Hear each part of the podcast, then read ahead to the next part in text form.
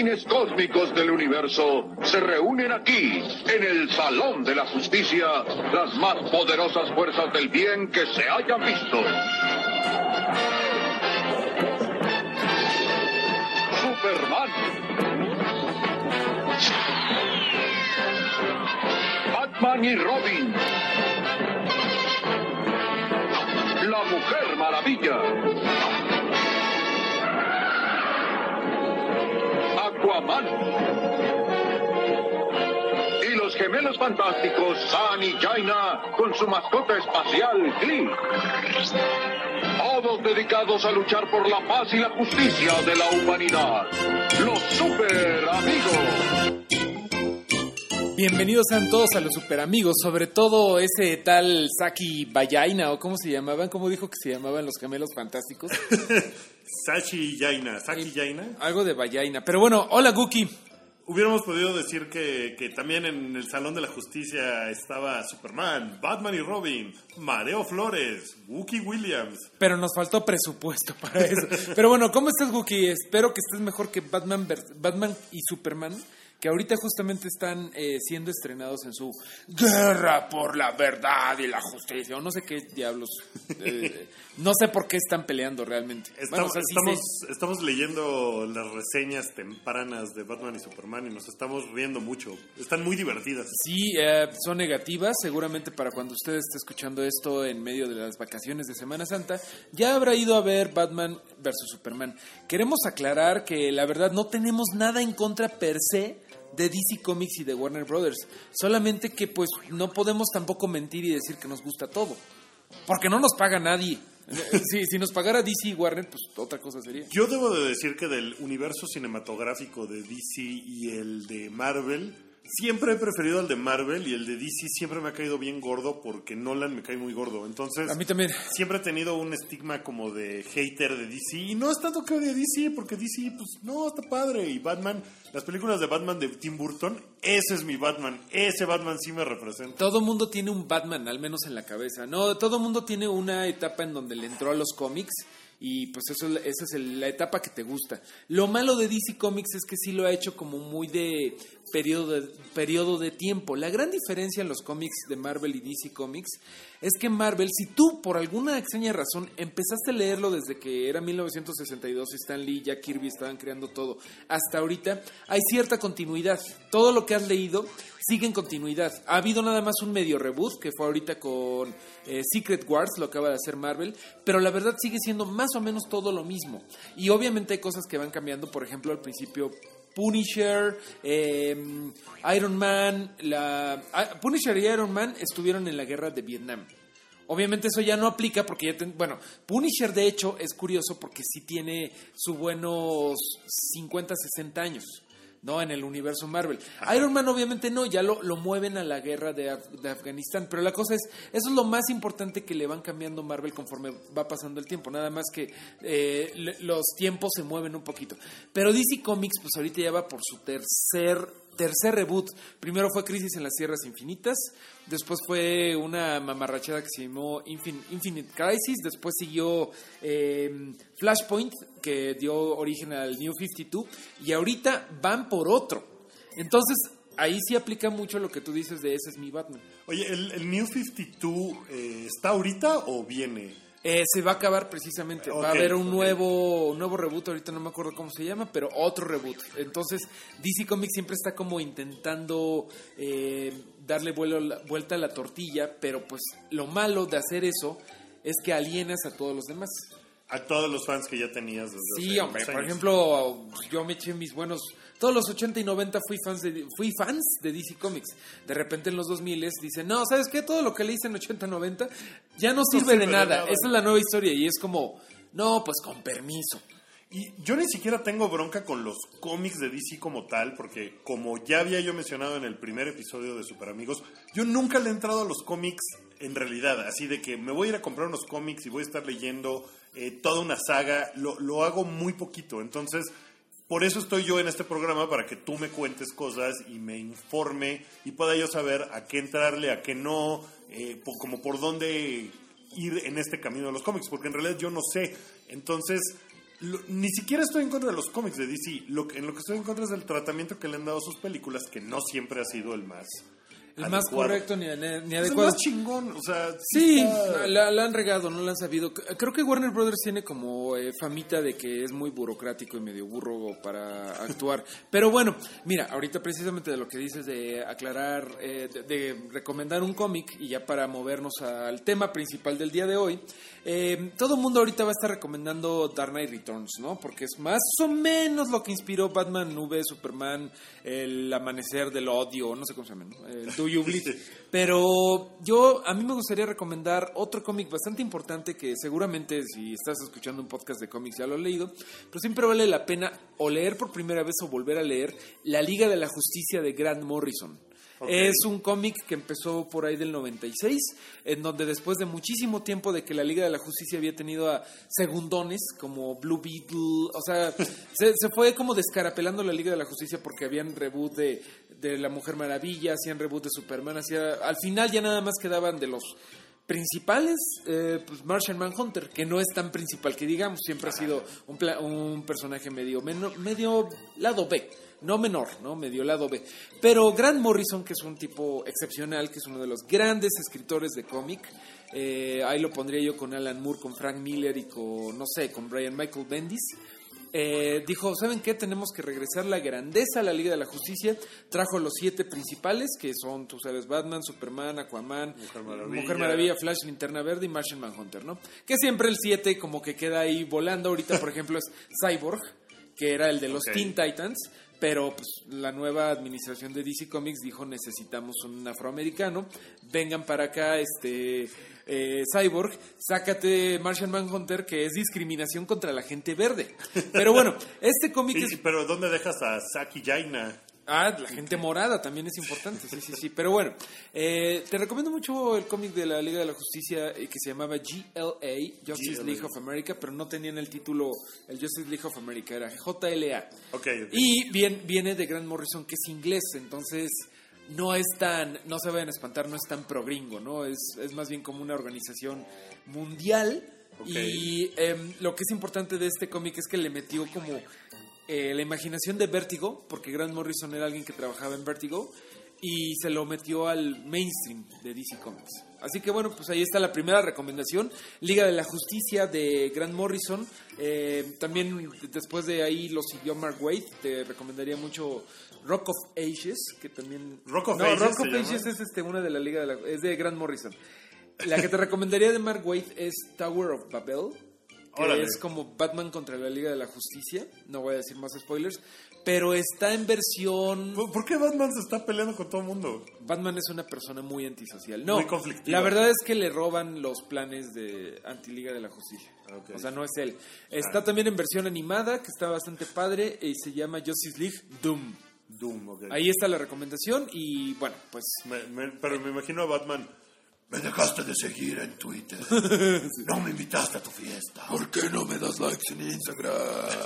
Bueno, eh, entonces pues ahí está para que no digan que todo, que creemos que todo lo que hace DC es popó. No, la GLA de Grant Morrison es de lo mejor que yo he leído en un cómic, todavía me gusta leerlo.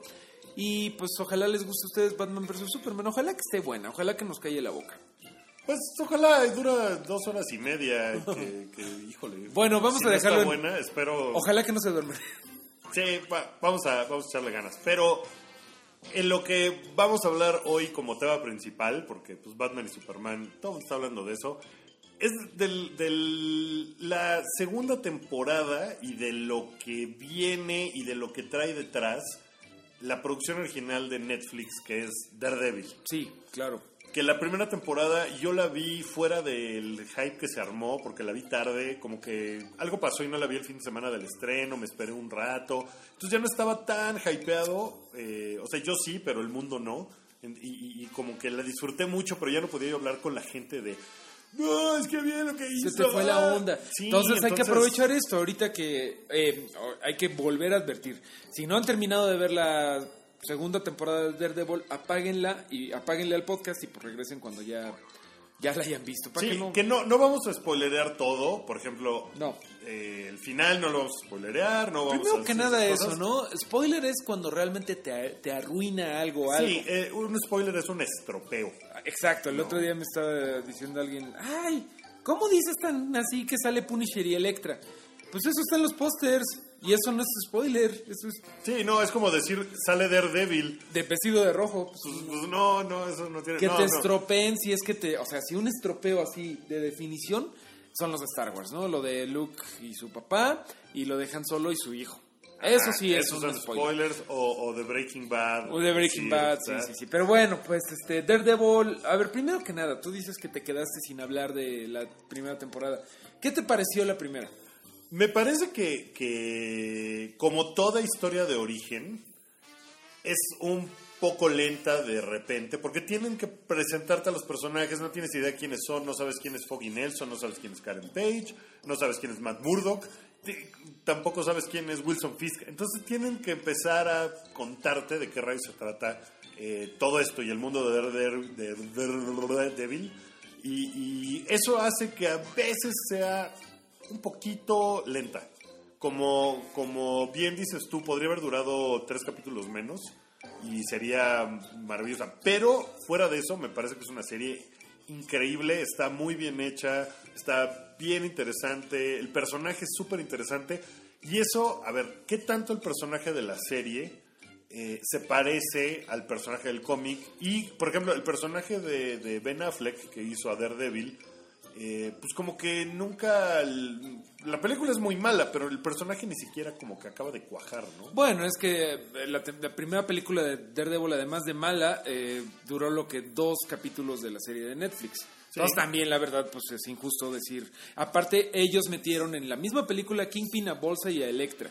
Aquí, en la primera temporada de Netflix, estuvo nada más Kingpin, en la segunda está Electra. Y todavía ni siquiera sale Bolsa. Eh, yo creo que es, está súper fiel al cómic, que es uno de mis...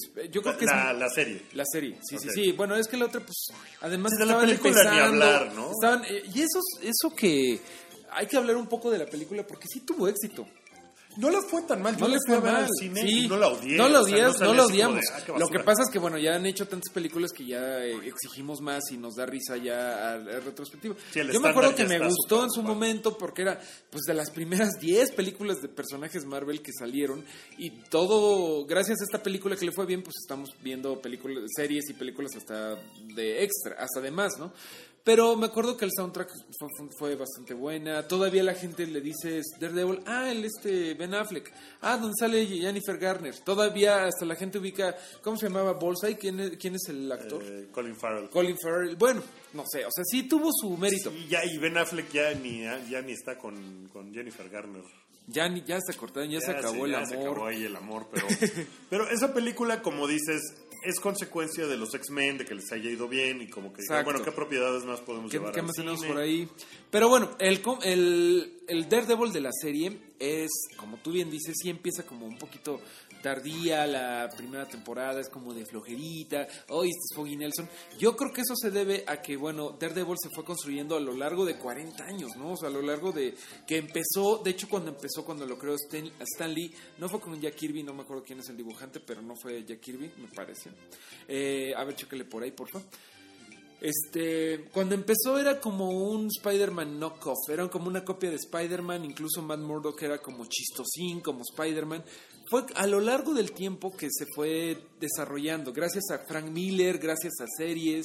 Hay una, bueno, eh, Frank Miller es uno de los personajes más, digo, de los escritores más importantes de Daredevil. Estamos hablando de que de Frank Miller de los 70, 80, antes de que se volviera loco y ya nada más dijera que los hippies y no sé qué tanto, ¿no? Eh, en los- Pónganse a trabajar, sí, no, Sí, todo mal con Daredevil eh, era como la, la forma que tenía Frank Miller de contar historias de Batman en el universo Marvel. No es que haya copiado muchas cosas de Batman, la verdad es que no, nunca hubo una Daredevil cueva, Foggy Nelson nunca se puso disfraz de Robin, pero sí era como eh, una figura oscura contra el crimen, ¿no? Entonces, estás Incluso hablando... el disfraz, el aunque disfraz, es rojo, pero tiene como sus eh, tiene cuernitos, pero también parecen orejitas. Sea, tiene, tiene algunas similitudes. Tiene algunas similitudes, le encanta pasarse en las gárgolas, toda esta cosa de la justicia, es un humano con ah, ciertas ventajas, pero no es así un superhéroe, ¿no? No es un super, no es un Thor, no es un Superman. Esta, esta versión de Frank Miller fue súper popular en los 80, en los 70-80 era súper popular, al grado de que las tortugas ninja existen gracias a Daredevil. Porque las tortugas ninja fueron una parodia de lo que estaba muy de moda en los cómics en ese tiempo, que era mm, tres cosas, ¿no? Ninja tortugas, adolescentes mutantes. Ajá. Lo de Ninja viene de Daredevil por sus enemigos de la mano, de Hand, que salen en esta segunda temporada, y él mismo que era Ninja. Mutantes, pues los X-Men. Adolescentes, los Teen Titans, que estaban muy de moda en los 80. Y ya lo de Tortugas fue como lo más ridículo que se les ocurrió. Pero de hecho... ¿qué, qué podríamos tirar por, por la coladera Más o y menos. sobrevivir? Pues, To- todo empezó con un chiste de eh, cómo sería una tortuga ninja, jajaja, y ya dibujaron, porque pues sí, no tiene sentido una tortuga ninja. Eh, el primer cómic lo hicieron en blanco y negro Kevin Eastman y Peter Laird, y en el cómic, de hecho, tú que ya viste la primera temporada, te acuerdas de que Matt Murdock le cae líquido radioactivo y se vuelve, bueno, se queda ciego, pero todos los demás poderes se le... bla. Ese mismo coso radioactivo que le cayó en la cara a, El us. el luz, el, la baba que le cayó al, a Matt Murdock, fue a dar a las alcantarillas y fue la que creó a las tortugas ninja. Eso me parece increíble. Es una cosa muy padre, es, es una, un guiño ñoño a lo que estaba de moda en ese tiempo. Pero bueno, re- regresando, Eh, pues, el cómic es de Stan Lee, de Bill Everett. ¿Ves? Sí, no era de. Que bueno, no era de Jack Kirby, de Billy Sí, Everett. Billy Bueno, estás juntando todo lo que se le fue creciendo al superhéroe a lo largo de los años. Después de Frank Miller llegó Brian Michael Bendis, Ma- Mark Waid. Y todos le fueron dando una gotita de, de, de- de Personalidad. personalidad. Hay una serie, por ejemplo, que se llama Daredevil Yellow, que era unas... eh, Marvel hizo varias series en- basadas en color de sus superhéroes. Por ejemplo, Spider-Man era blue, Ajá. eh, Hulk era green, eh, Daredevil era yellow. Y era una historia de cuando conoció a Karen Page, por ejemplo. Entonces, todas estas historias las condensaron en la primera temporada de una forma muy, muy bonita. Solamente que, claro que va a ser un poco más pesada, ¿no? Va a ser un poco... Es, es, es pesada, es densa la primera temporada. Pues, pues sí, pero no deja de tener acción, no deja de tener una secuencia. Hay una secuencia increíble en un pasillo, en una sola toma. se que hizo famosa, se hizo famosa esa. Y bueno, ahí eh, respondiendo a tu pregunta de qué tan, de qué tan, este, qué tan fiel es, pues yo creo que bastante. Eso por el lado de la primera temporada. Pero ahorita que dices lo de la pelea en el pasillo, ya vamos a empezar a hablar de la segunda temporada. Y me gustaría empezando a hablar, em- me me gustaría empezar a hablar de, de las batallas, de las peleas. Están Que mejores. además- Y además son un montón. Hay una por capítulo. Ajá, o sea, no, no pasa un capítulo sin que haya un evento en el que hay madrazos. Y, y qué madrazos, ¿no? ¿Cuáles Ajá. fueron tus favoritos? Yo solamente me faltan ver los últimos dos capítulos, no me spoileré los últimos dos. Ok, eh, entonces, eh, sí, lo, lo dejo para cuando ya lo hayas terminado de ver, porque tengo ahí un punto, pero hay una secuencia muy parecida a la del pasillo, pero ahora sucede en unas escaleras, y cada vez que bajan un piso, va cambiando Sí. de color toda la ambientación. Es increíble, lo Increíble. han hecho en una sola toma. Además es larga, tú dices, ya acabó. Sí. Y realmente sientes, eso es, eso es un gran mérito, sientes que Daredevil ya se cansó. Además, se lo madrean mucho. Se lo en la madrean segunda mucho. temporada le ponen muy buenos cates, y está de... Ay, ya me tiraron al suelo, ay, estoy sangrando. ay, Le cuesta vez". trabajo levantarse. Hasta puedes ver el momento, bueno, obviamente en mi cabeza así pasa, en donde decide cómo hacerle contra un gordote que acaba de llegar, ¿no? Así como de, eh, por arriba, sí.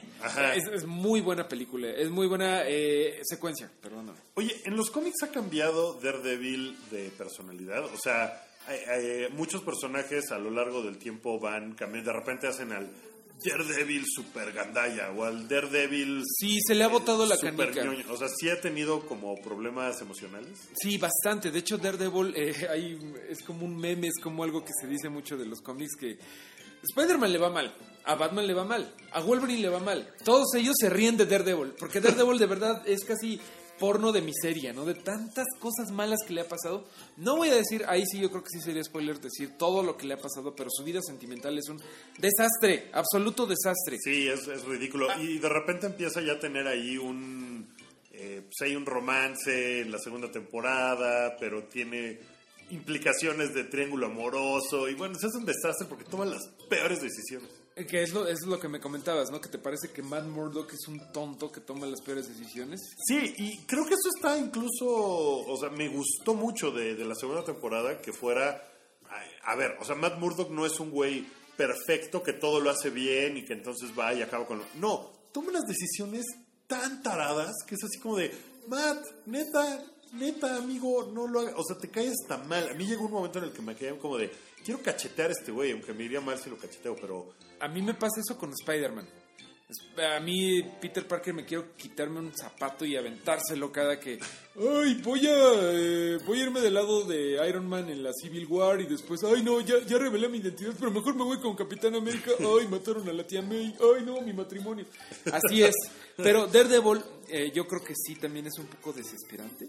Eh, pero está dentro del personaje. O De- sea, en el cómic es así. Sí. O sea, en el cómic toma muy malas decisiones. Matt Murdock tiene este, este onda de mesías de que pues yo soy el único responsable porque pues tengo mis poderes y soy católico y mataron a mi papá un poco por mi culpa, sabemos que no es por su culpa, pero él se siente así y luego le pasan un montón de cosas malas que eso es lo que no quiero hablar porque son spoilers. Pero cada cosa mala que le pasa, en cierta forma, sí es su culpa. Él no es el que las hace, pero entonces, la culpa de Daredevil, que lo, lo católico, ves que siempre se está confesando con el padre. Sí, siempre habla de la culpa y la culpa y el padre le dice, no, pues culpa quiere decir que tu trabajo no ha terminado, ¿no? Y le echan así como... Entonces todo eso hace que él se sienta triple peor. Sí, pero bueno, eh, ha habido muchos cambios, ha habido momentos en donde hay una historia, por ejemplo, de Mike, Brian Michael Bendis, en donde se harta de que no importa cuántas veces le gane al Kingpin, después de años y años, eh, el Kingpin se sigue levantando, o si no, este, hay otro nuevo criminal que llega, que a lo mejor no es Wilson Fisk, pero es otro güey, entonces dice, a ver cabrones, de Hell's Kitchen, eh, en medio de, de- de una multitud, ¿no? Le derrota otra vez a Wilson Fisk y dice, quieren, o sea, no pueden estar sin que alguien los mande, pues entonces ahora yo soy su Kingpin. Y se vuelve como el Kingpin, como si se volviera el mero mero. Obviamente pone sus reglas de aquí nadie mata, aquí esto, aquí bla. Pero entonces dice, bueno, pues me voy a volver el top dog. Si siempre tiene que haber alguien arriba, voy a estar yo arriba. Y Órale. entonces ahí el güey se vuelve más agresivo, todos los demás superhéroes están así como, oye Matt, tranquilo. Entonces sí, lo que me dices de que sí, sí se ha pu- puesto loco, sí, claro, a todos se le ha botado la canica. Y de hecho ha vuelto a regresar, hay una nueva serie, bueno, la última serie de Mark Waid, que tiene como 3, 4 años, dijo Mark Waid, Llevamos como 20 años haciendo lo más miserable que podemos a Daredevil. Primero empezamos con Frank Miller, después con Brian Michael Bendis, y de veras es ridículo las mujeres que se le han muerto, no voy a decir spoilers, pero las mujeres que se le han ido, que se le han vuelto locas, lo que le ha pasado a Foggy, lo que le ha pasado a su carrera, es una locura. Entonces Waid dice, creo que ya dimos para abajo, hay que ir para arriba. Y Matt Murdock tiene una- un cambio de 180 grados en donde dice, ya, ya, ya, basta. Como que snapea, snapea y en lugar de estar todo encabronado, se vuelve a, a sentir relajado. Y está ¿Y eso padre. cómo funciona? O sea, ¿sí funciona? Ah, Saca a todos, o sea, en el cómic saca a todos de onda. Es como que Foggy dice, Matt, ahora sí me preocupas. Estás sonriendo, ¿no? Pero en el cómic se explica todo bastante bien, que pues la verdad es una bomba de tiempo lo que está haciendo Matt Murdock. Pero está padre lo que han hecho a lo largo de todo este tiempo. Ha habido muchos cambios de Matt Murdock, no es un personaje plano. Ok, porque en, en la serie, eh, cuando aparece el Punisher, que me parece lo más interesante de la segunda temporada. Hablemos el de Punisher. Punisher. me encanta. Sí. Y, y hay un momento en el que le dice a, a Daredevil, le dice, ¿sabes que estás a, un, a tener un mal día de convertirte en mí? Sí. O sea, en lugar de, no, no hay que matar porque la culpa católica, o sea, que está a punto de snapear y de que un día va a decir, al diablo con toda esta bola de güeyes, ya, estoy, estoy harto. Ahora sí vamos a hablar de Punisher. Nunca, Daredevil nunca se ha snopeado. O sea, O sea, todavía no. nunca llega a ese punto de Nunca decir, ya voy a matar día. a todos. no, nunca ha llegado a matar a nadie. No, me parece que sí ha matado a Bullseye. O sea, y te digo, sí ha, sí ha- sí ha matado porque son los cómics y se levantan y viven y reviven y se mueren y se Ajá. Creo que sí, una vez se desesperó con Bullseye tanto que sí lo mató, pero bueno, se mejoró, ¿no? Este. Punisher y Daredevil, eso sí es bien importante, es una relación bien intensa y bien larga y bien, o sea, hay hay miniseries que se llaman Punisher vs. Daredevil, se la pasan peleándose, bla. Eh, por ejemplo, eh, ¿te acuerdas en la segunda temporada que hay una escena muy chingona cuando Daredevil agarra, a- digo, Punisher agarra a Daredevil y lo agarra, spoilers, lo, lo pone en la azotea, lo Ah, lo amarra, encadena. lo encadena y le dice, tu única posibilidad de que yo no mate a este güey es si tú me disparas, cabrón. Órale, ¿no? Y el güey, no, no, no hagas esto, no hagas esto. no, y bueno, no. ya, pues le quiere disparar y no funcionaba, o sea, no estaba cargada la pistola y le dice, así se siente, culero, así se siente que cuando tú vayas a matar a alguien, digas, o lo mato yo o va a matar a alguien. Así me siento yo cada que tiro el gatillo. Toda esa escena es completamente sacada de Punisher, eh, de Garth Ennis, que es como del 96. Si quieres ponle Punisher Garth Ennis y te va a salir luego, luego. Ok. Garth Ennis es un... Porque Punisher empezó en 1974, según veo. Apareció primero En Spider-Man. Sí, como mm, eh, Spider-Man... ¿y, era, ¿Y era un villano o era un antihéroe? Como que Era un 70 antihéroe Se me hace que, como que no era muy claro, estaba muy de moda, pues era Ajá. Taxi Driver. Sí. Eran los tiempos de Taxi Driver. Eh, empezó como un antihéroe, empezó como un güey que estaba confundido y que le había mentido el chacal para que le había convencido de que Spider-Man era un criminal. Estaba mucho más loco de lo que veríamos después, era como si medio villano by the book. Ok. Pero después, de hecho, eh, lo, de las principales cosas que le ayudaron a desarrollarse como personaje es una vez que Frank Miller lo usó en Daredevil, precisamente. Ok, En una ahí, historia- ahí como que empezó. Ahí empezó la rivalidad, la, el pique que traen estos dos. Ahí es per- perfectamente, le encontraste luego, luego estás viendo Marvel Knights, eh, Punisher número 3, me parece que es, y es la misma escena que Tal vimos cual, en Netflix. tomada es tal cual. La misma, la misma escena. La única diferencia que yo veo en, los, en el Punisher de ahorita es que es como un Punisher que está empezando, ¿no? Sí, como que apenas está. O sea, como que apenas está tratando de averiguar qué rayos fue lo que le pasó a su familia. Todavía ni siquiera sabe eso y todavía como que se duda a sí mismo. Y, y debo de decir que al final de la temporada te quedas con muchas dudas. ¿eh? Me o sea, no, no, no se resuelve todo. O sea, lo, lo ponen muy bien para que el personaje siga. Y eso, y eso me parece eh, que está súper bien. Me encantaría que Marvel y Netflix le dieran su propia serie a Punisher. Porque John Bernthal lo hace muy bien. ¿Tú y crees? el personaje es lo más interesante de toda la temporada.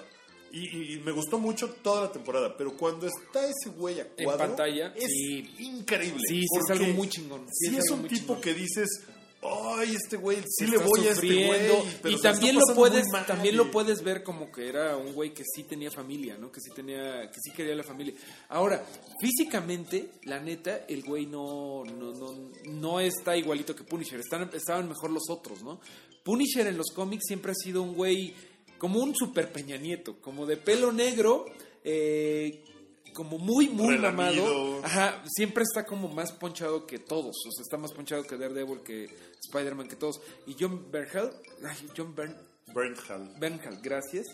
Pues está chaparro. O sea, es- está fuerte, pero está. Pero ay, hay un par de, de secuencias. Hay una que no has visto. La voy a ver. No, no, no. Rifa, rifa, el rifa rifa. muchísimo. La escena esa donde usa como carnada Karen Page para ir al restaurante.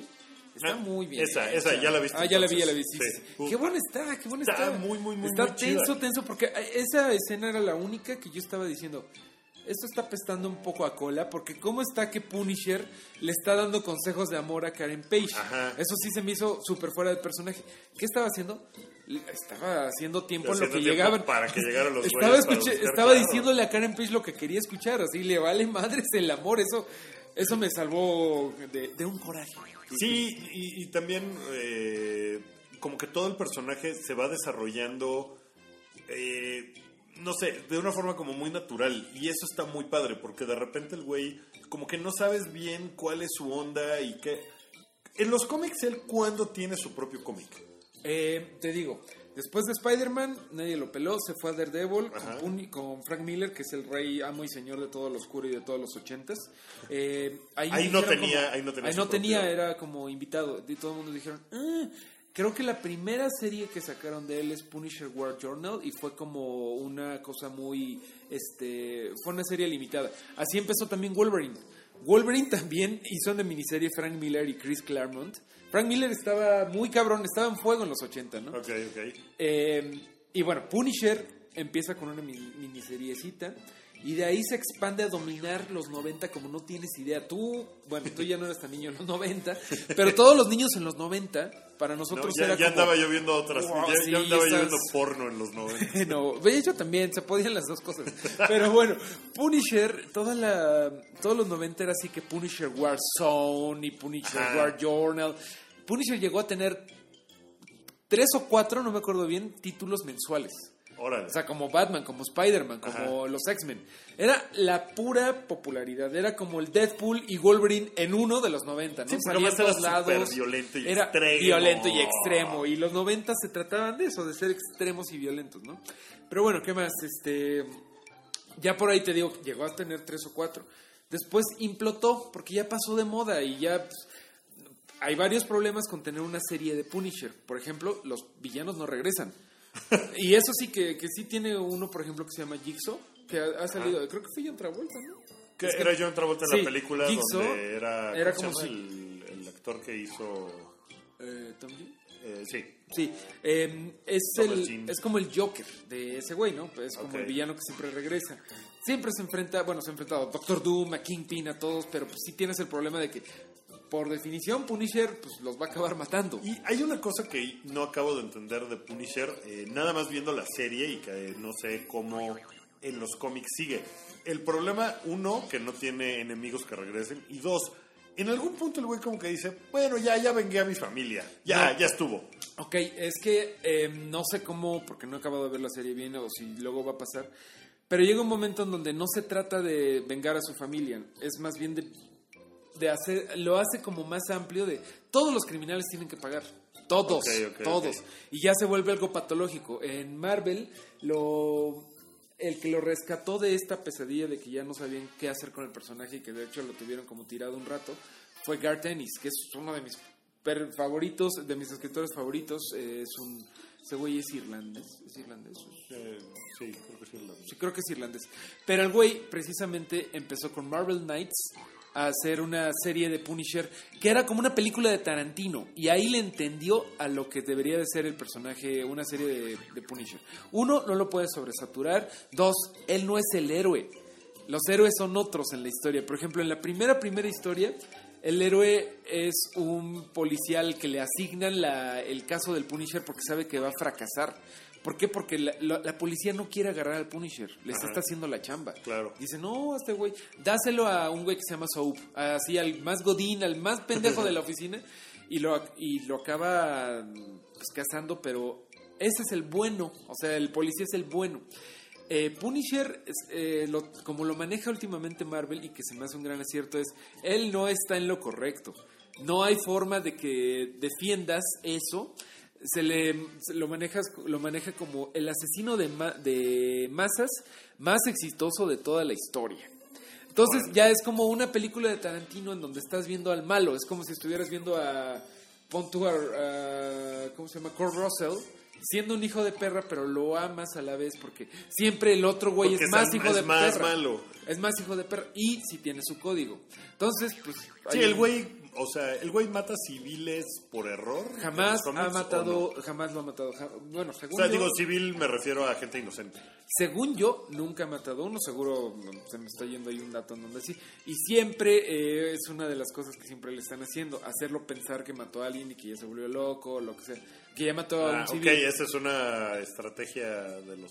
Es como es algo que siempre le hacen, así como a Batman siempre le dejan una pista, a este güey siempre le andan convenciendo de que ya mató a alguien y que se tiene que matar. Ok, Oye, y en, en- en las series en las que se ha enfrentado a superhéroes, nunca ha matado a un superhéroe. nunca ha matado a un superhéroe. No, es que, él, o sea, considera a los, a los superhéroes ¿No que como, tan bueno, como o qué? ñoños.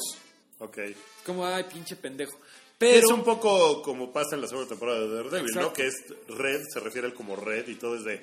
Red, estás hecho Estás un idiota, chavo, tu sistema está bien chafa, vas a ver, ¿no? a Necesitas los que más a gente. respeta, a los que más respeta sin duda alguna es a Daredevil y a, a Wolverine, ¿no? Bueno, Wolverine sí mata, igual que él. Hay una, hay una historia padre en donde Daredevil acaba en la cárcel después de que revelan su identidad secreta. A ver si eso. Yo creo que para allá va la tercera temporada o la cuarta. Eso va a estar muy padre. Imagínate todo lo que ha pasado ahorita en la temporada, en las Ajá. temporadas, y de repente imagínate que revelan que Matt Murdock es Daredevil. Pues oye, ¿no? Eso te da para un chingo de historias. Entonces, eh, Daredevil acaba en la cárcel por X y Y. Porque Y- no tenía un buen abogado que lo defendiera. No, de hecho, por. Bueno. Punisher, Punisher, de hecho, entonces ve el periódico, ve eso y dice. "Mm". Y está tomando una, un café en una cafetería y el güey se para. Va con un policía, ¡pa! Le pega a un policía y, le, y el otro policía se queda, ¡ay, es Punisher! Y el güey, me rindo. ¿no? Y ya se lo llevan a la, se lo llevan a la cárcel Ajá. y adentro le hace el paro a Daredevil y lo saca. Ah. Porque sabe que si no van a matar a Daredevil. Y ese es el respeto que le tiene o sea, Punisher. Punisher no haría eso por ningún otro superhéroe, ¿no? Ok, ok. Sí, la relación que tienen aquí se, se vuelve... O sea, empieza muy mal, pero poco a poco empiezan a entenderse y respetarse. Porque Matt Murdock nunca está de acuerdo con lo que hace Punisher. No. No, o sea, siempre es... Ni viceversa. No, él debería estar en la cárcel. No, él debería estar... Y el otro dice, no, tú eres muy... Muy blandengue". ñoñito. Siempre ha sido así la, la relación. También con Spider-Man, pero Spider-Man lo pendejea más. Todavía más. Es así como, ay, cállate, pinche Spider-Man. Y Daredevil sí lo, lo respeta más. Pues, Daredevil tiene más huevos que Spider-Man, ¿no? Sí, sí, y de hecho es una de las cosas que en la segunda temporada me ha gustado. La onda de Daredevil, de, de eh, me aviento de lugares y de, o sea, como de que el peligro, el hombre sin miedo, que es como se le ha llamado en español muchas veces. Pues así se siento- llaman. Así se llaman. The Man Without Fear. sí. Eh, siento que no estaba tanto en la primera temporada y en la segunda. O sea, como que no era tan.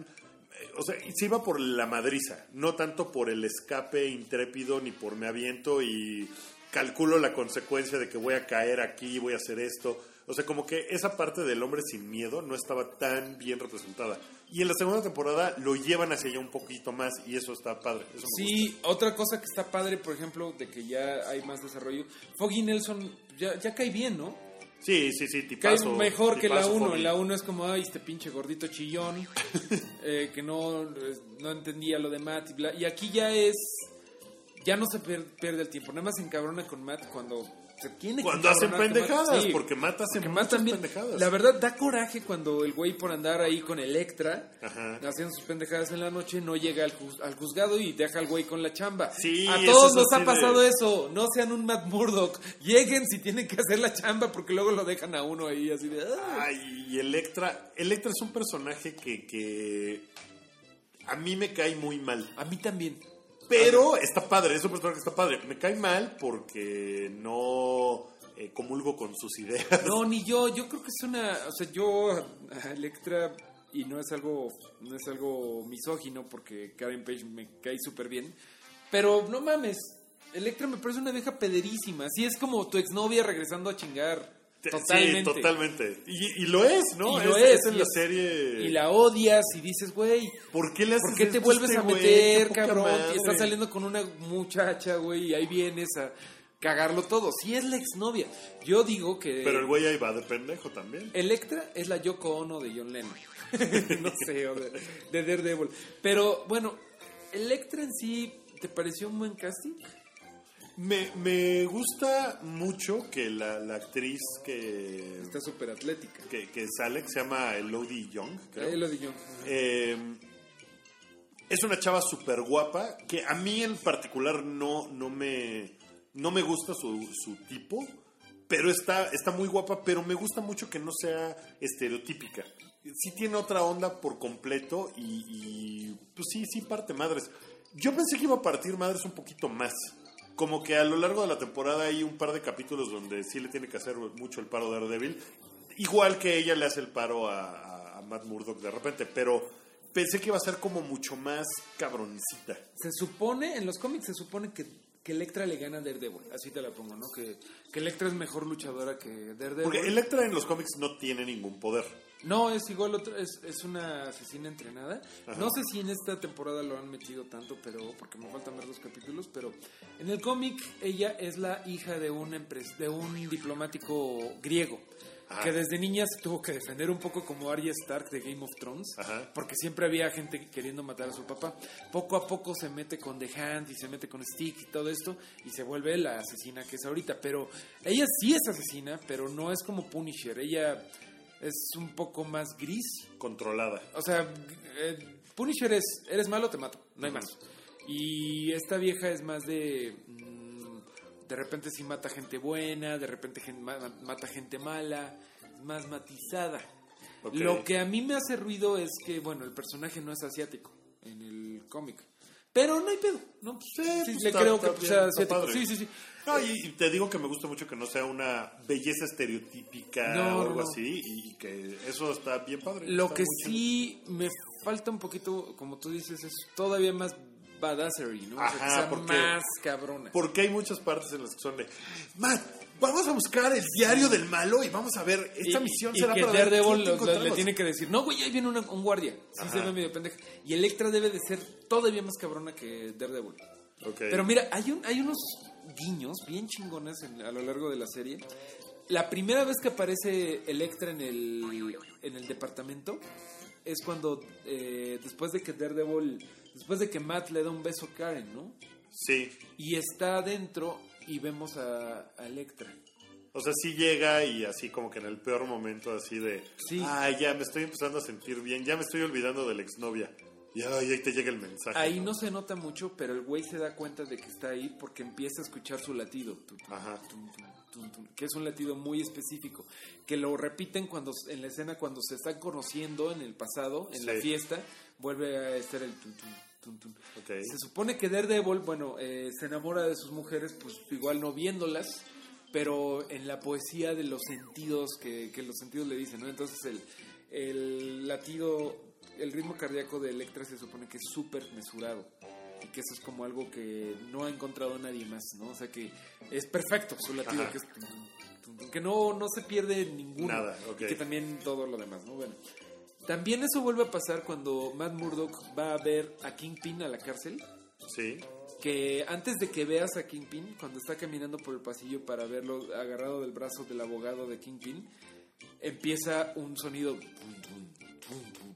También en los cómics se dice mucho que el latido de Wilson Fisk es impresionante y que llena la habitación donde está, como Wilson Fisk. Esos detallitos, Ajá. qué, padre que no lo explican así todo tonto. así que de- son para nada Es más. para el fan, ¿no? O sea- eso, está, eso está muy increíble. Y Wilson Fisk es un personaje. Chingonazo. Está, está increíble.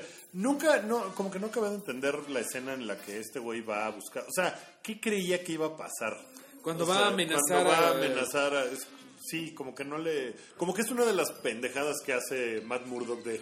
¡Ay, Matt! ¡Qué estúpido estás! Es que llega el momento en donde, como le dice la Night Nurse, ¿cómo se llama esta? La chava Cecilia. Eh. Este. ¿Quién? ¿La, la, La enfermera. No, ah, no. la enfermera. Eh, ¿Caroline? No, Night Nurse, ¿cómo se llama ella? Perdón, se me fue. O sea, el personaje de Rosario Dawson. Sí, ella. ¿Cómo Ah, se llama? ok. Eh, se llama, a ver, vamos a buscar rapidísimo. Pero ella, ¿qué, qué es lo que le dice? Eh, no- Le dice, Matt, no puedes solo. O sea, Matt, eh, busca ayuda, Matt, le estás cagando. Tiene toda la razón del mundo. Claire Temple. Claire, Claire Temple. Pero- Bueno, sale muy bien ella, ¿no? Sí, le- está padrísima, sí, su personaje. Porque además ella se me... O sea, sí tiene toda la actitud así de, ay, este pendejo. Sí, sí, ¿no? eh, es, buena actriz. Y ella es la como el mayor puente con Jessica Jones, ¿no? De hecho, es la que menciona a Jessica Jones. Y que sale en Jessica Jones. Sí. Hay un montón de guiños de eh, Jessica Jones. eh, también mencionan a Luke Cage por ahí. Pero lo mencionan una o dos veces, tampoco es tanto. No, no es tanto. Son guiñitos que apenas van así pasando. Ahorita platicamos de Luke Cage. Sí, como no. Eh, nada más, tengo otra duda con respecto al cómic. El personaje de Stick, ¿cómo funciona en el cómic? Más o Porque menos aquí, así. aquí es un tipo así, Odioso. odioso, insoportable. Y es así de, Más o menos así, más o menos así, creo que sí está bastante bien. Ahorita que dices de que hay guiños, pero no tantos, eso es lo que ya me estaba cayendo gordo de las películas de Marvel, ¿no? Que por ejemplo en Age of Ultron es insoportable. Porque Sí. tienes que haber visto este, Agents of Shields y están, están como es, hablando de lo que pasó en Thor 2 y poniendo lo que va a pasar en, en la siguiente de bla, de Capitán América, de bla, bla, bla. Ya es demasiado y aquí creo que no pasa eso. Creo que si tú no has visto Jessica Jones, Sí, no, pasa pedo, nada. No, hay pedo, no, sí. pero si ya la viste, pasan un par de cosas.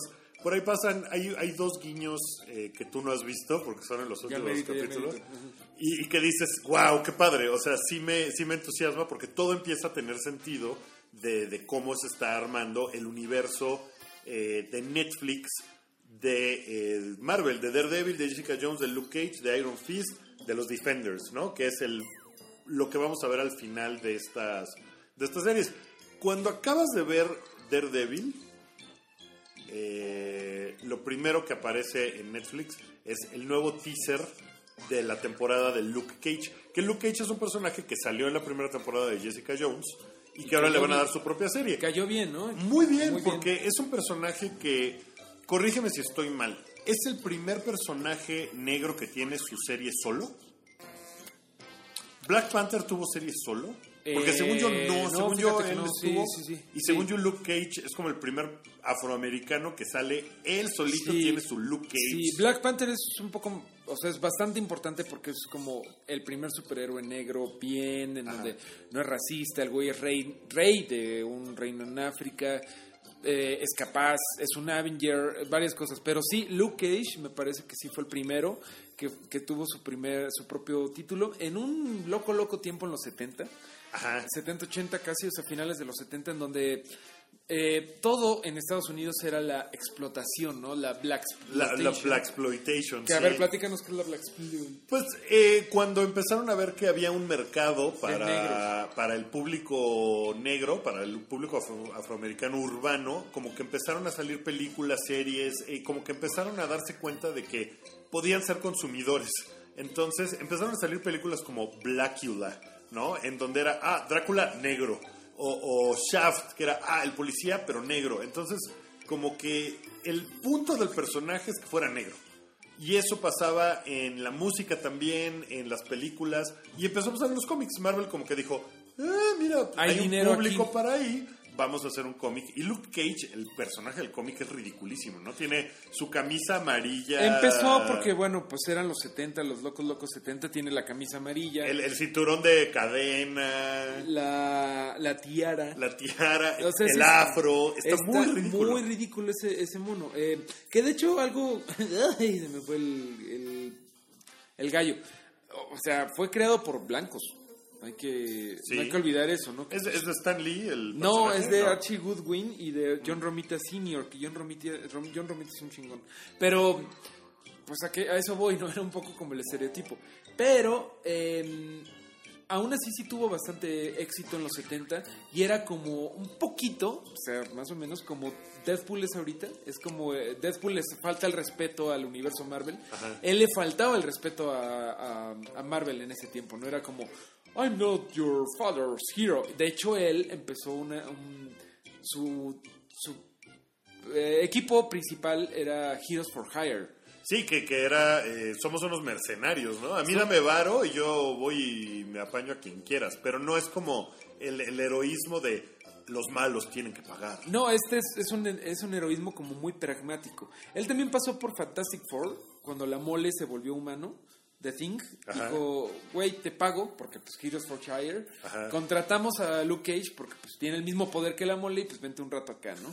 Eh, luego estuvo en, en Que Defenders. su, su, su superpoder es resultado de un eh, experimento, de un experimento ¿no? Que sale estaba en la cárcel. Sí. Porque lo meten a la cárcel. Por algo que no hizo. Que eso ya lo vimos en Jessica Jones.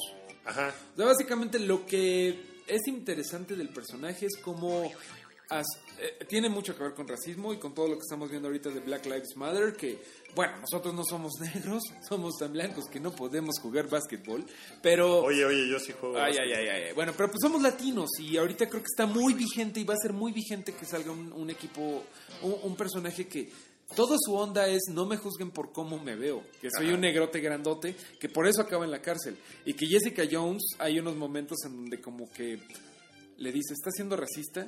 Y Jessica Jones todo lo contrario, ¿no? Se lo da con singular alegría. Ajá. Pero creo que la serie va a ser bastante interesante porque de eso se trata el personaje, de que lo meten a la cárcel. Va a ser un- va a ser el personaje, si lo hace bien Marvel, que estoy seguro de que lo va a hacer bien porque Netflix y Marvel lo están haciendo bien. Va a ser el personaje superhéroe de Black Lives Matter. Eso está, eso está bien padre. Porque Black sí, Lives en, el- en el- los primeros cómics es, ah, me voy a pelear con el policía que me falta, el policía blanco que me falta el respeto porque yo soy negro y Sí. entonces, o sea, si tiene como que esa dinámica, está padre. El- ese personaje evolucionó. Evolucionó o sea, mucho. De, de- de- de repente se volvió súper poco popular y ya nadie lo quería leer, Nadie ¿no? lo Y quería tuvieron que cambiarlo hasta por... que llegó Brian Michael Bendis, que es este señor del que estoy hable y hable, pero él es muy muy importante. Ay, sí, nomás porque te retuiteó una vez, ¿no? También, no, no, no. Bueno, es que Brian Michael Bendis me, me parece un muy buen escritor y que obviamente se le notan sus, sus favoritos, pero tiene un porqué. Él revivió completamente a Luke Cage y a, Je- a- ¿cómo se llama? no? A Jessica Jones, claro. Bueno, él creó a Jessica creó a Jones. Jessica Jones. Eh, y, Y a tomó Spider-Woman. ¿Cómo Ah, se llama ok. Spider-Woman? Es este... Ay, Eh, sí, eh, Julie algo. eh, Julia Carpenter, es que es- hay dos, Sí. hay dos, hay dos, este... Pero bueno, él era muy fan, él es como cuarentón, más o menos, y él era muy fan de, de, de todos estos personajes de los 70, y Spider-Woman era el personaje setentera, eh, Jessica Drew se llama. Jessica Drew. Entonces él hizo un cómic bastante bueno que se llama Avengers Disassembled, en donde la bruja escarlata se vuelve loca y los poderes de la bruja escarlata son controlar la realidad. Entonces desmadra eh, a los Avengers clásicos, ¿no? A Capitán América, Iron Man, Thor, todos ellos, ¿no?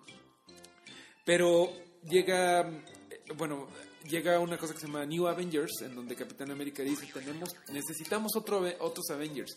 Une a Iron Man, o sea, como que los clásicos se quedaron Iron Man y Capitán América. Ajá. Y hay una fuga en The Rust, que es esta prisión de supervillanos, que la hace Electro, el villano de Spider-Man. Y llegan, por su propio pie, a ayudar a Spider-Man, eh, Luke Cage. Luke Cage estaba de guarura de Daredevil, justamente ahí en ese momento. Ok. Daredevil no le entra a los madrazos porque justamente está en el momento en donde lo están eh, sacando la identidad secreta. Entonces el güey como que dice, Entonces, "Ay, no, mejor que no". pendejo. Un güey que se llama Sentry, Spider-Woman. O sea, y luego llega Wolverine. Entonces es la primera vez en los Avengers que llega Spider-Man, Wolverine, los más populares, Ajá. Luke Cage y Spider-Woman, que pues nadie se acordaba de ellos, pero Los Brian, sacan a- Brian a dice, órale, van chavos. Luke Cage en algún momento cambia su nombre a Power Man, ¿no? No, antes se llamaba Power Man, empezó llamándose Power Man. eh, Ok. Pero ahorita ya nada más dice, no, ahorita de hecho, él se burla de todo lo de los 70, ¿no? Jessica Jones y Luke Cage están, spoiler, siguen ahí, están casados en el cómic, Ajá. ¿no? Que, que estaría padre ver eso. Sí, porque ahorita nada más son amantes ocasionales. Nada más hasta que, dan, sí, hasta que acaban claro. de enamorarse y pues está padre. Y de hecho tienen un hijo. Ah, tienen un hijo en el un hijo en cómic. el cómic, pero siempre hay referencias al pasado y así siempre Jessica Jones está escombrando en la casa y dice, eh, Luke, aquí está tu tiara, ¿te la quieres poner? O Luke, ¿quieres, quieres que quieres tu camisa amarilla abierta? Ya tiré esa madre, ¿no? O sea, Ajá, siempre lo está cabuleando de que tenía pelo afro y todo eso. Pero ahorita el güey... Eh, este es en el de eh, Bendis, donde están casados. Sí, en todos los cómics en Marvel, o sea, de Bendis y de muchos otros Están, ok, cómics. están casados. Y ahorita ya em, Luke Cage se ha vuelto bastante líder de, de los Avengers. De hecho, durante un tiempo fue el líder de los New Avengers, Ok. cuando no había Capitán América y Hawkeye, no había bla. Entonces el güey está ahorita en el centro de Marvel. Ok. Y esa serie se va a conectar con otra que se llama Iron Fist. Iron Fist. De Iron Fist no sé nada. Iron Fist te va a gustar. Iron Fist también era un personaje que nació en los 70, junto con el momento este de la Black Exploitation, que estaba con Luke Cage. Ahí estaban explotando todo lo de las artes marciales. Bruce Lee en los 70 era lo máximo. Ajá, ajá. Entonces estos güeyes dijeron, eh, vamos a hacer un superhéroe que sea un pinche... este, Kung Fu. De Kung Fu. Y bueno, eran los 70, eran otros tiempos, entonces no lo hicieron asiático, lo hicieron europeo, lo hicieron americano. Se llama Danny Rand, el güey. Y pues sí, es como muy producto de sus tiempos, porque el güey también tiene como cuello disco, eh, pecho abierto, Sí, una, Zapatillas. como una bandana cubriéndole toda la cabeza. muy setentero, pero con el tiempo y as- a, últimas fechas, este, déjame ver quién hizo ese cómic. Todo empezó cuando sacaron un cómic que se llama Immortal Iron Fist, como en los 90. El- Ok. Porque Iron Fist y Power Man o Luke Cage tuvieron su cómic ellos juntos. ¿no? Sí, de hecho se hicieron socios, eran los Heroes Eran for los Hire. Heroes for Hire, Me estaba ok. esperando hablar de, de Iron Fist hasta que ya habláramos de... de, de- está- de- termináramos. De, de hablar de Power Man. Sí, Power Man y Iron Fist eran, eran compañeros y eran los superhéroes más setenteros del mundo, ¿no? Yo me acuerdo que de niño, por ejemplo, en el juego de Maximum Carnage, Ajá. podías llamar a Iron Fist para que te ayudara. Y yo decía, ¿quién es este pendejo? ¿no? Así, la verdad es que no, no lo conocimos durante mucho tiempo, ¿Y pero... qué superpoder tiene Iron Fist? Porque Luke Cage tiene el superpoder de que su piel es Es, in- impenetrable. es impenetrable. Eh, ya, ya vi de quién es el cómic de Immortal, de Immortal Iron Fist, que esta es la recomendación que yo les hago. Lean de Immortal Iron Fist, es un remake del personaje. Eh, lo hizo Ed Brubaker y Matt Fraction, que son dos güeyes muy importantes de Brubaker hizo Capitán, Capitán América y Daredevil. Es muy buen escritor ese güey. Y también Gotham y varias cosas de, Bat- de Batman. Eh, Daredevil, digo no, perdón, Iron Fist, es el hijo de un explorador del Polo Sur, del. Polo Norte, que andaba buscando una ciudad mítica. Estamos hablando de los 70. Eh, el güey estaba buscando una ciudad que se llama Kunlun, que es la ciudad celestial. Y es como un... Como un Valhalla, no, no un Valhalla, como un algo oriental Eh, sí, el, el como un Shangri-La. Es como el Xanadu. eh, que se llama Kunlun, en donde, bueno, dicen las escrituras que aparece una vez cada, no sé, no me acuerdo bien cuánto, cada 100 años en el plano mortal en las montañas del Tíbet. Entonces su papá andaba buscando eso y cuando apareció se logró meter el papá y adentro se enamoró, bueno, no, este ya traía a su esposa y adentro los papás murieron y, y Danny Rand se quedó adentro de la ciudad de Kunlun y fue un niño güero, un niño gringo creciendo en una ciudad mística oriental. Órale. Entonces siempre fue como el extraño, el extranjero. Pero entonces esta ciudad mística tiene un guardián que se llama Shun Lao, que es un dragón que eh, pues está como adentro. Todo es muy místico. Estamos Ajá. hablando de algo muy Game of Thrones, ¿no? Eh, Está padre que, el- que la ciudad se llame Kunlun porque en Kowloon, que es la ciudad, es una ciudad real que Ah, está ¿en China? eh, junto a Hong Kong. Hong Kong es una isla y Kowloon es lo que está pegado a la tierra. Sí. Y ahí es donde Bruce Lee hizo básicamente Mira, su carrera. Y ahí hay una estatua de Bruce Lee en el muelle y todo en Kowloon. Súper seguro de ahí lo sacaron. De ahí de seguro lo sacaron. Entonces, esta ciudad Kunlun tiene cada eh, 100 años, no me acuerdo cada cuándo, cada que se alinea con la Tierra, tiene que tener un protector. Y ese protector tiene que retar, entre toda la joven, todos los niños de Kunlun, tiene que retar al dragón. Y el único valiente, bueno, el único elegido, es el que va a romperle el corazón al dragón, lo va a sacar y va a conseguir el poder de, del Shun Lao, del, dragón. Todo suena muy exagerado, y lo es. No, pero bueno, padre. Danny Rand es el que lo logra. Y obviamente, pues no mames, deja ardidos de la cola un chingo de güeyes de Kunlun que dicen cómo el güero lo consiguió. Ajá. Entonces tiene esta onda de que, bueno, lo, lo están criticando bastante de que tiene el síndrome del White Savior, de que ay, llega el blanquito y, Se apaña. y se apaña el poder de los pobres indígenas pendejos. Ajá. Sí hay algo de eso por los 70, pero sí ha tenido una buena sensibilidad 2000, 2000 era esto, ¿no? Ok.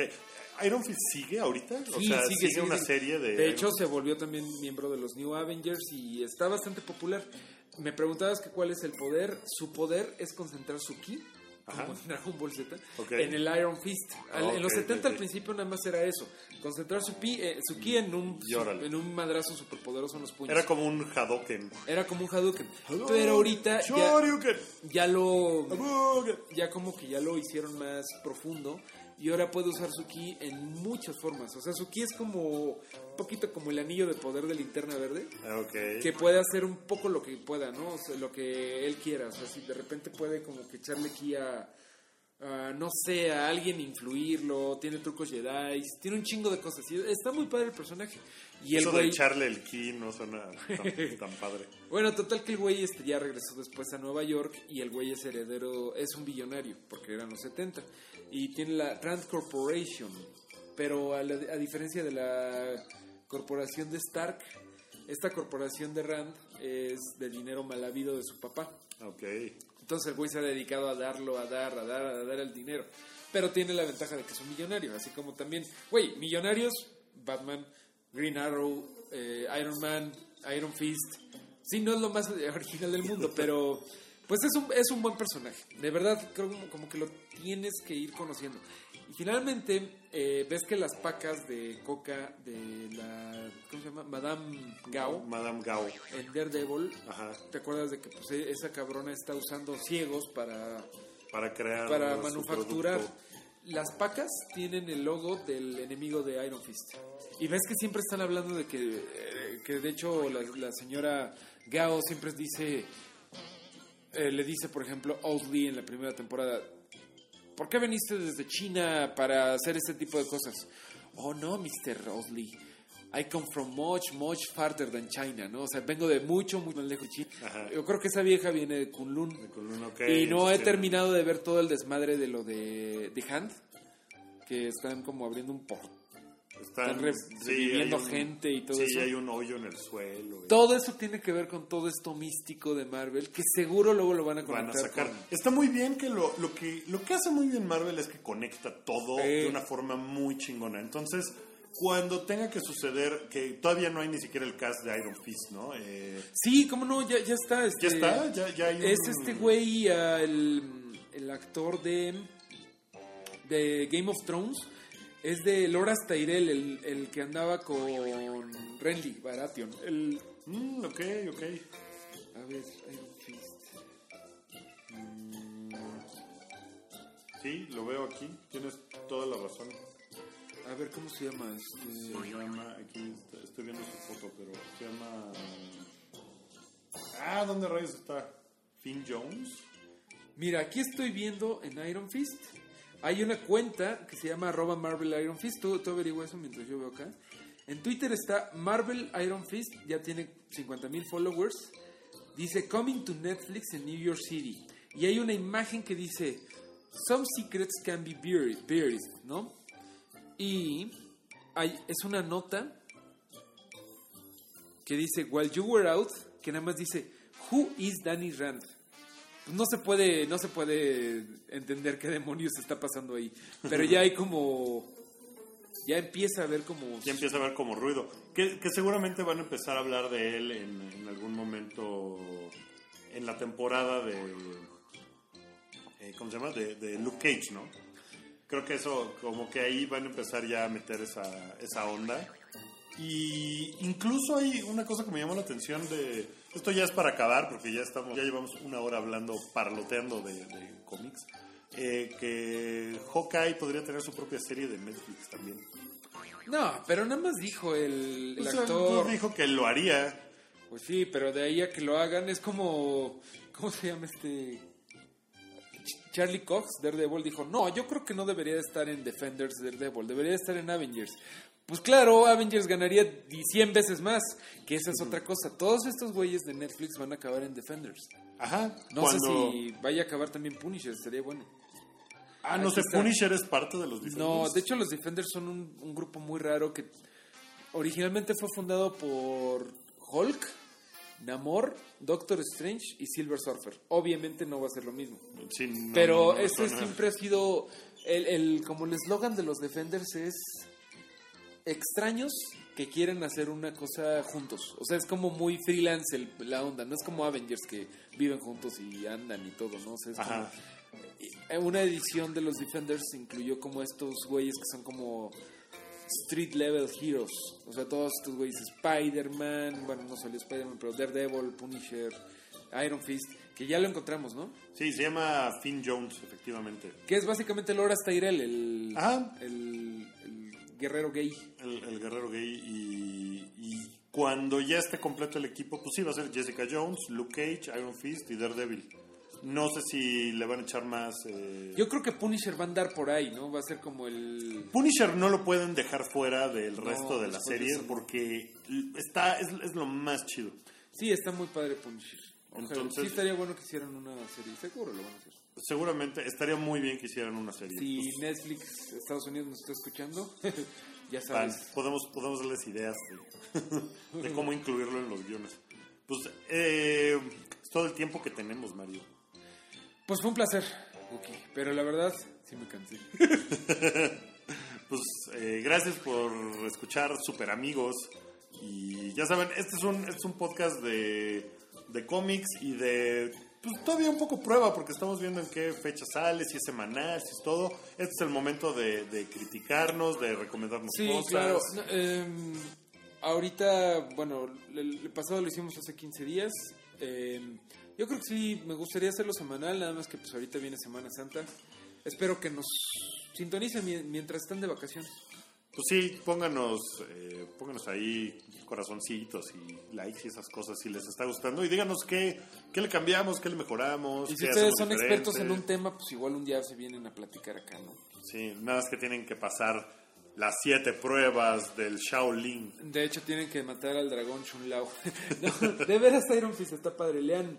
Las recomendaciones de hoy fueron Immortal Iron Fist Ajá. y uh, Eh, GLA League. de, de Grant Morrison. De Gran Morrison. Sí. Bueno, Ok. pues muchas gracias bueno. por escucharnos. Ahí estamos en Twitter, arroba Guki-Williams y arroba Mareo Flores. Aunque ya lo saben si están escuchando el hype. Aunque ya lo saben. Y pues nos vemos, si no la próxima semana, en 15 días. Les avisamos por aquí. Pero pues gracias por escuchar. Vamos a volver a poner la música de los super amigos para despedirnos.